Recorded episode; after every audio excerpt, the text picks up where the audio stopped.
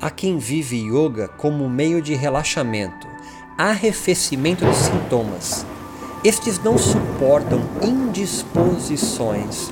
Angústias, depressão, ansiedade são toxinas a serem eliminadas com medo de alastrarem-se e derrubarem seus frágeis corpos e aos que vivem seus yogas como meio de escuta corporal, filosofam fisiologicamente.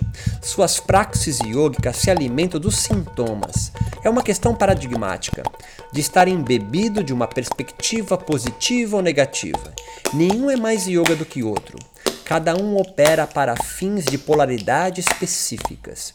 Eles se diferenciam pelo tempo de cozimento.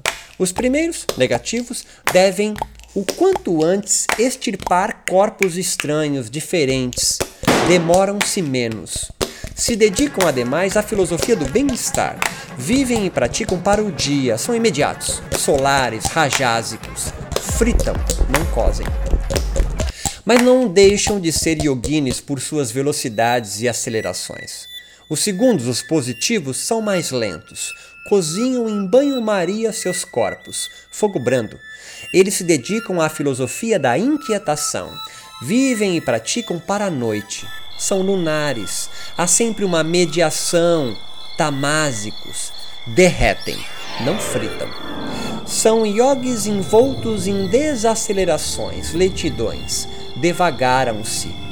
O relaxamento habita todos os corpos yogicos, não se enganem, mas são úteis seja na produção de quem são, positivos e lentos de vir infinito, ou do que não podem deixar de ser, negativos e acelerados, escassez infinita. Todo o meu empenho aqui não é um confronto destrutivo de quem é ou não yogi, mas da reflexão crítica a toda forma de pedantismo yogi. Tu é yogi, mesmo despossuído de qualquer matriz indiana. Se o seu yoga potencializa, empodera ou entristece, é uma questão para além do bem e do mal. Reside na arte dos encontros e não da moralidade. Yoga é pagão. all their ministry, all their gospel, all those. Allahu Akbar.